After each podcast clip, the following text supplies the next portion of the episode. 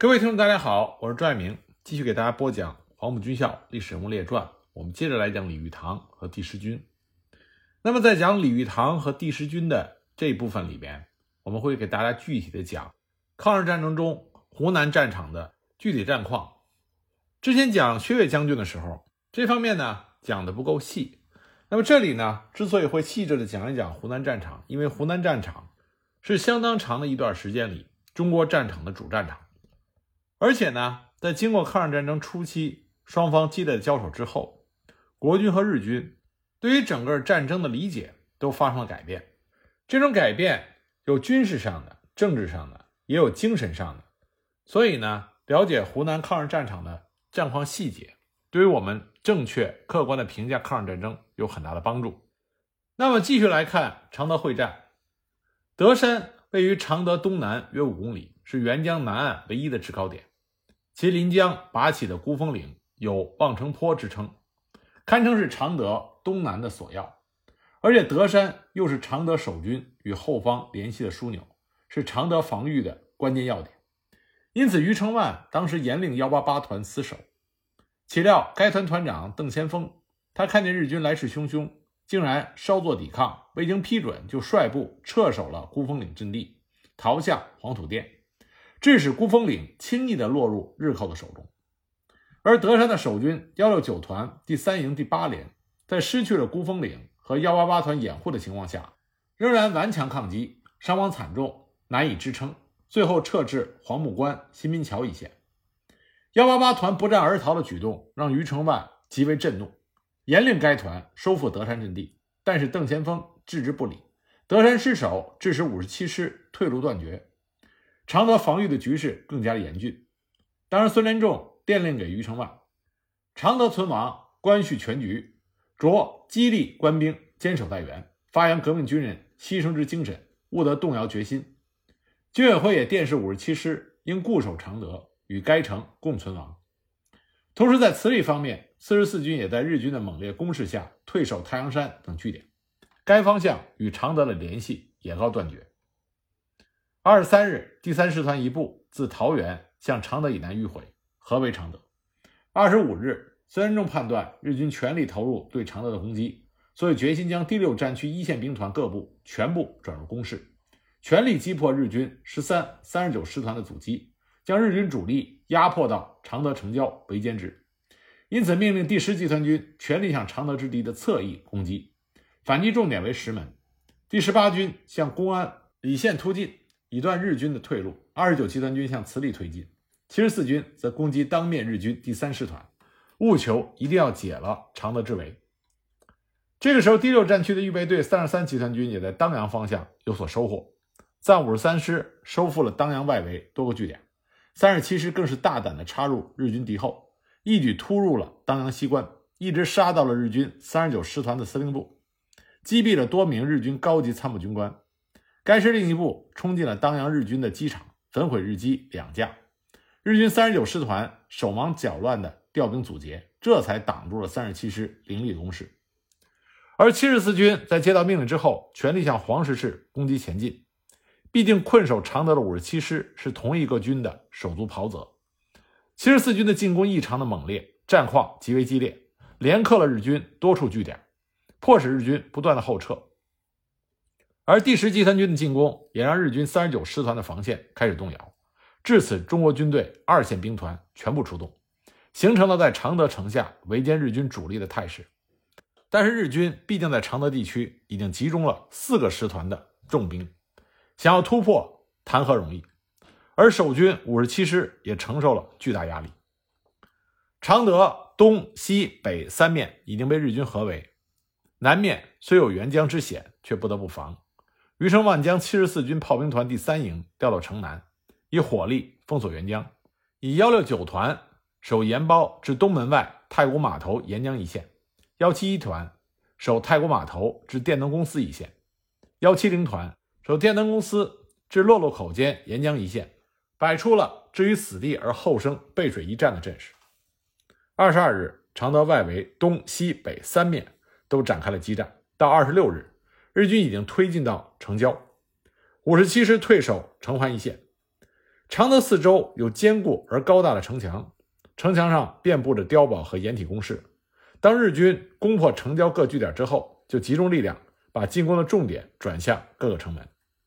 这个时候的常德基本上已经被日军严密合围，而南北两路援军距离常德都还有一定的路程。但是军委会认为决战时机已到，无论常德情况如何，都将投入第六、第九战区的主力兵团。围歼日军于沅江两岸，因此命令第九战区李玉堂兵团攻击洞庭湖南沅江东岸之敌，以德山为重点目标。第六战区王耀武指挥七十四军和一百军，以一部扫荡桃园，主力则攻击进攻常德之日军的右侧背。第十集团军并第十八军与幺八五师，以一部扫荡子良平，另一部进出公安、金市、礼县。主力渡过澧水，向羊毛滩、临里进行攻击。四十四军在太福山、太阳山一带积极活动，袭击日军的后方。七十三军则迅速地夺取慈利。遵照军委会的这个命令，各部都向常德地区的日军开始合围。七十四军一百军已经与日军的十三师团激战了一周，但是与常德的联络已告中断。王耀武当时命令一百军掩护七十四军全力向黄石市推进。命令各师派出加强营，并赴无线电一个班，组成先遣部队，大胆地向常德穿插前进，务必要与常德守军取得联系。二十五日，王耀武指挥所部向黄石市全力进击，连连攻克日军的前线据点，进展顺利。此时常德守军危急，孙连仲急令王耀武分兵攻占和府，策应城内的守军。王武立即调出十九师、五十一师向和服攻击前进。并且以五十八师攻击黄石市的正面，加上之前派出的各加强营往前突进，这样就使得日军十三师团的阵线摇摇欲坠。而七十三军也以最后的力量向慈利进击。二十六日，日军向常德的东西北四门同时发起了空前规模的猛攻，外围的国军部队也各有进展。十九集团军七十九军越过了澧水，直逼太福山日军十三师团的侧背。并且攻占了慈利外围重要阵地明月山。十八军渡过了渔阳河，突入到日军三十九师团的防线，攻克了刘家场，切断了日军的后路，使得日军三十九师团全线震动。当时日军师团长紧急的收缩兵力，死守交通线上的个别要点。二十七日，外围国军五十一师进展迅速，连克日军据点，迫使日军向黄石市撤退。入夜之后，五十一师暂停了全面攻势。改由各部队组织奋勇队，寻找日军的防线空隙，积极推进，这就使得日军的阵脚大乱。第五十八师于二十八日也攻占了黄石市，同时十九师立刻桃园，逼近常德。第十集团军在得到了十八军和六十六军的加强之后，也是全力攻击，以两个生力军直向石门、公安推进。日军第三十九师团遭到这路国军部队的迅猛冲击，已成不支之势，连失要点。日军十一军的退路眼看就要被切断，这样一来，对于日军而言，常德已经不再那么重要。现在要紧的是如何在第三十九师团和第十三师团崩溃之前撤回长江北岸，以免陷入全军覆没的灭顶之灾。日军十一军军长横山勇得知国军十八军直逼公安，知道大事不妙，只能赶紧撤退，这样才能避免被围歼的厄运。但是如果没有能够攻下常德，不仅无法向上级中国派遣军以及大本营交差，而且第十一军的声誉也将毁于一旦。但是面对国军五十七师始终坚守不退，十一军堂堂三万的皇军，愣是没有能够攻下小小的常德城。横山勇情急之下，居然指示日军幺幺六师团对常德的包围网网开一面，希望五十七师能够识趣的安全突围，这样他好尽快的攻克常德。向上级交差，然后回军北撤，赶紧逃出这个险地。那么日军幺幺六师团真的在常德的南面放开了通道，并且派人向五十七师喊话，让五十七师渡江突围，保证不予攻击。但是五十七师不为所动，仍然据城死守。横山勇一看这种情况，只好下令加强其他方面的攻势，以图逼迫五十七师突围。但是五十七师就是不领情，突围的道路开放了整整两天。日军喊话不断，但五十七师仍然是死战不退，决心与常德共存亡，为战区主力赶来常德城下歼灭日军争取时间。第六战区这个时候部署得当，歼敌在即。孙连仲体恤死守常德的五十七师的忠勇官兵，竟然一反用兵谨慎持重的特点，电令第十集团军冒险出奇兵，抽出两个团，寻找日军防线的空隙，向常德突进，力求早日解常德之围。日军这个时候因为后路将断，已经是困兽犹斗，不择手段，所以横山勇下令集中所有的火炮，逐区分段将常德城完全轰毁。甚至命令炮兵推进到第一线，实施短距离射击，并且释放了催泪弹和毒气弹。下战中的日军也大肆的纵火，甚至完全不顾及自己的部队。常德城内可谓是火海毒雾，如同炼狱一般。二十八日，横山勇下达了全面总攻令。当天晚上，哨兵报告城外的日军停止进攻，正纷纷的向城东北角运动。余承万判断城外。既无激战，说明援军还没有到来。那么日军这个举动必然有新的企图。这是日军在战斗中发现城东北角有一小段新土城墙，城外的好水可以涂射。这是战前为了便利市民出城躲空袭警报，而将城墙开了一个缺口。护城河内还填有走道。五十七师驻防之后，才将城墙的缺口堵上。但是护城河里的走道并没有深挖。所以日军决定选择此处为突破口。二十九日凌晨，在飞机二十六架的掩护下，发起了突然袭击。国军守军冒着炮火顽强抗击，日军遗失累累，河水变红。日军幺三三联队第一大队长范在英太郎及所属第四中队长北天一亮都被击毙。日军丧心病狂地向国军守军释放了毒气弹，在国军守军中毒之后，趁机渡过了护城河，爬梯登城。然后将中毒昏迷的国军守军全部枪杀。余承万得到消息之后，急调全部的预备队拼死反击，双方展开了残酷的肉搏，直到守军伤亡甚重，日军这才突进了北门。二十九日黎明，日军的户田支队冲入东门，主力呢也从北门远远地进入常德。到了深夜，大小西门也被日军突破。这个时候，整个的常德城区已经是一片焦土。满城大火烈焰，国军守军利用打通的民房、残垣断壁和街巷工事分区据守，各自为战，以手榴弹、刺刀、大刀、长矛与日军逐屋逐房的展开了拉锯战。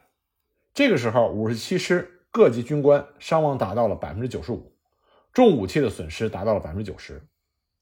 余承万这个时候已经知道援军不可能如期抵达，决议全师战死常德。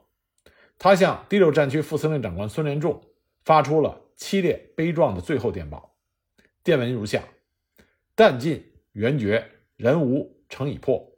直率副师长、指挥官、师副、政治部主任、参谋主任等固守中央银行，各团长划分区域，扼守一屋，做最后抵抗，誓死为止，并祝胜利。七十四军万岁！蒋委员长万岁！中华民国万岁！据说当时孙连仲。接到这份电报，悲痛至极，热泪盈眶，整个的司令部里鸦雀无声。十二月一日拂晓，日军在飞机二十架轮番轰炸之后，继续猛攻。国军守军顽强坚持到三日凌晨一时，五十七师只剩下四百人。余承万决定突围，幺六九团团长柴义新自告奋勇，率领幺六九团余部和幺七幺团一部约一百人，掩护主力突围。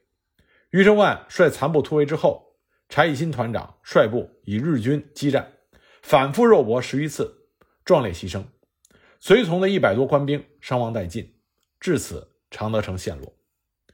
常德保卫战从十一月十八日开始，到十二月三日结束，五十七师八千名官兵孤军坚守十六昼夜之久，其英勇可歌可泣。战后仅清扫战场、掩埋了五十七师官兵尸体。就达到了五千七百零三具。常德各界人士感慨阵亡将士，自发募捐，于一九四四年三月修建了抗战阵亡将士公墓。攻城日军也在第五十七师的顽强抗击下蒙受了重创。据中国派遣军总司令官滇军六日记的记载，这次攻城战日军死亡一千二百七十四人，负伤两千九百七十七人。那么，在常德守军浴血苦战的时候，外围的增援部队也在奋力的突进，以求早日解常德之围。十月二十九日，幺八五师攻入石门，五十一师继续向七家河猛攻，与日军反复争夺达五次之多。十九师进至合福山，当阳方面的三十师克服了宜昌外围要点宜都。那么各路援军中众望所寄就是李玉堂兵团的九十九军，但是进展依然迟缓。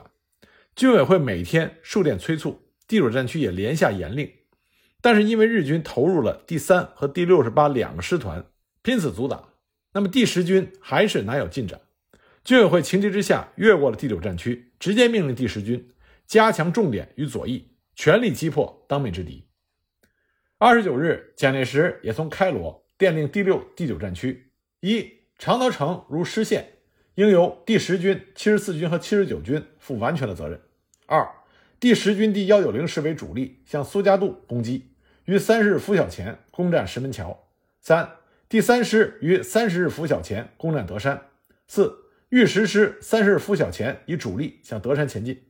五，各师如果不能完成任务，均以贻误战机论处。那么，第十军军长方先觉接到这个命令之后，大为震惊，立刻召集了所属三位师长商议。三位师长一看蒋介石亲下严令。限令各师的进度，无不凛然。方先觉决定，为了援救友军及保持本军光荣记，务必于指定期限内达成任务。于三日拂晓前，幺九零师攻占石门桥，三师攻占德山，御石师以一部占领二里岗，主力向德山前进，确实掩护第三师之攻击。各师均轻装出发，前进时不得因为小敌而迟滞行动，不能遵令完成任务者。以贻误军机论处，这个时候距离规定的期限只有半天。幺九零师仅留了五六九团的第一营，继续与当面的日军对峙，主力分两路钻过日军防线的间隙，向苏家渡推进。第六师也只留了两个营与当面的日军周旋，主力沿着德山大道推进。御十师掩护第三师的侧翼，向齐公嘴、易家冲当面日军发起了攻势。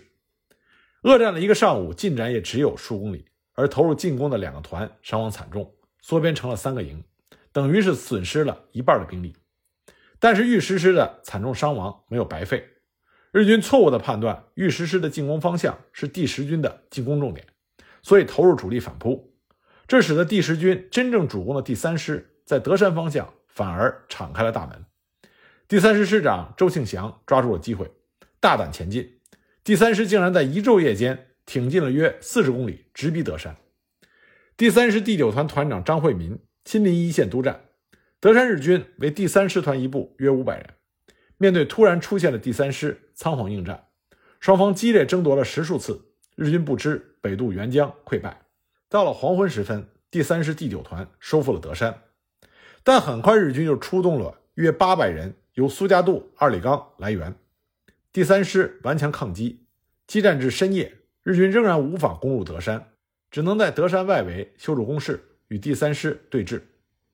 当第三师收复德山之后，薛岳通电嘉奖五十七师和第三师。那么第三师攻克德山之后，周庆祥并没有停手，他亲率第七团继续突进，攻入日军第六十八师团司令部驻地薛家铺。师团长左有坚为人，率领幕僚狼狈而逃。第九战区司令长官薛岳直接命令第三师。组织敢死队一千人，直向常德冲击。周庆祥即第七团全力推进，冲到了南站，但是再往前进却受阻。原水自桃园向东流入洞庭湖，但是在常德城这里突然转了一个大湖弯，形成了一个天然的口袋。德山在常德的东南角，距城约六公里，正位于这个天然口袋的袋口。那么南站等于是袋底。冲向南站就等于是冲进了日军的口袋。尽管地形非常的不利，但是第三师第七团还是一举冲到了南站。虽然与常德城仅一江之隔，但这段江面宽达一公里，水流湍急，没有船只根本无法图射，只能在江边向常德城发射了信号弹，吹联络号。常德守军见到了信号弹，也听到了联络号，但苦于手上并没有信号弹。炮兵已经全部牺牲，无法回应，只能点起红灯作答。但是灯光微弱，在德山的第七团难以辨清。最终，第三师第七团因为没有能够得到保障部队快速渡河的战斗工兵，无法渡过沅江与五十七师会合，而日军又开始大举的围攻，只能回撤。当撤至离南站约两公里的时候，才遇上了五十七师派来联络的步兵指挥官周一仲，正想再回师再入南站，这个时候日军已经源源而来，冲杀了一夜，第七团也是伤亡惨重，全团当时仅剩下一百多人，只好退回德山。那幺九零师强行军一整天之后，也向日军的第六十八师团的侧翼发起了猛攻，但是激战了一整天，也没有办法取得突破。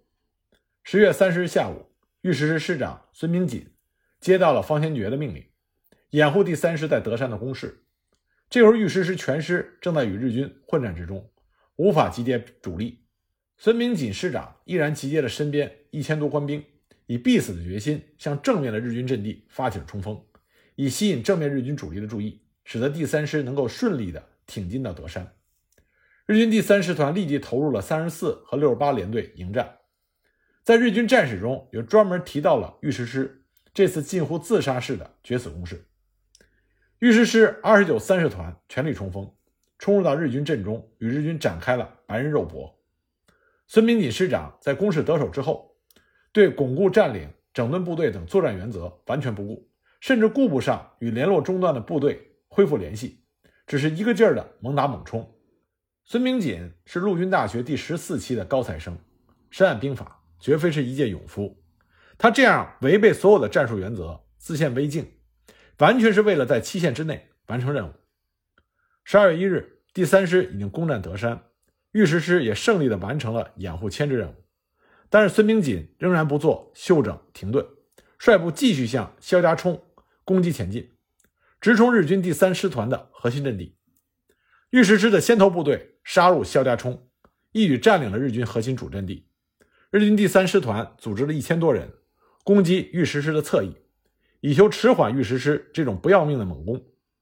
孙师长在攻克了肖家冲之后，命令部队继续向西突进，与德山的第三师取得联络。